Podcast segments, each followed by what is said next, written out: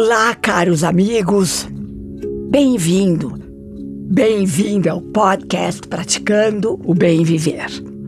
Eu sou Márcia De Luca, compartilhando semanalmente aqui episódios sobre variados temas ligados a yoga, meditação e ayurveda para inspirar você a trilhar os caminhos do bem viver.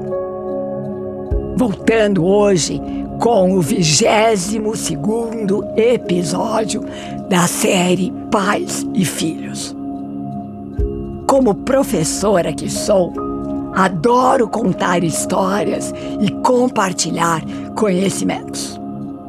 Mas para aprender o aquietamento da mente é preciso literalmente aquietar.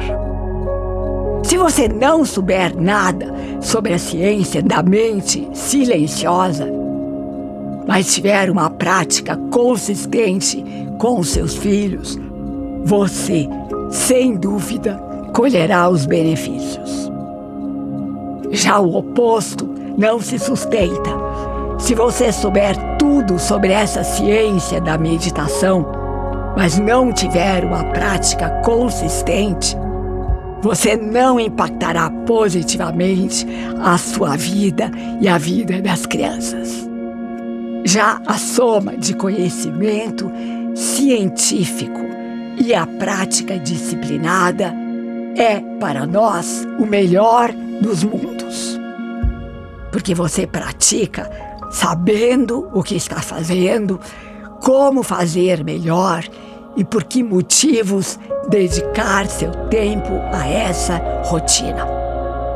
Ao iniciar uma prática de aquietamento da mente, sempre sugiro que as pessoas deem passos confortáveis, ou seja, que experimentem treinar por poucos minutos para depois irem aumentando esse tempo gradualmente. E essa sugestão se encaixa melhor ainda para o treino dos pequenos. Mas é importante combinar as duas. E ele combina duas práticas complementares: a formal e a informal. Na prática formal, você tira um tempo do seu dia para meditar.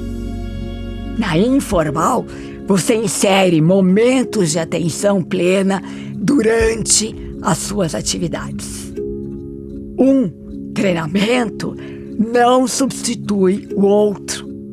Eles simplesmente se somam. E os benefícios dessa soma e da sua disciplina para praticar todos os dias. A prática começa na definição da sua intenção. Sempre que nos propormos a prestar atenção em alguma coisa, é interessante definirmos a nossa intenção. Se seus filhos já forem grandinhos, conversem sobre essa intenção para que eles se sintam parte intrínseca do projeto. E o fato de entendermos que somos seres de hábito nos ajuda muito na criação do estilo de vida que desejamos ter. A primeira recomendação para começar a criar o hábito da meditação é ligar a prática alguma coisa que já seja uma prioridade para você. Como nossas prioridades mudam com o tempo, você pode rever este questionamento periodicamente. Pense que essa prática vai fazer um bem danado para seus filhos individualmente e para a sua família como um todo. Faça com que eles participem alegremente das suas decisões.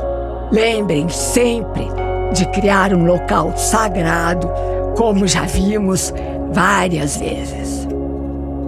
Ao repetirem as práticas no mesmo local, a energia da egrégora milenar da Índia vai fortalecendo a energia do ambiente. E a cada dia ficará muito mais fácil e mais prazeroso meditar. Comprometa-se então a esse lugar sagrado e, se possível, sempre no mesmo horário. Que tal, logo antes do jantar, para que toda a família possa participar, dê aos seus filhos a incumbência de lembrar você que está na hora da prática. Crie várias maneiras de envolvimento das crianças nessa prática. Use a sua imaginação e a sua criatividade. Lembre-se também de elogiar as crianças sempre para elevar sua autoestima e para que elas se comprometam com essa prática tão eficiente para o nosso bem viver. E novamente pergunto: vamos juntos? E aqui me despeço com a já conhecida saudação indiana.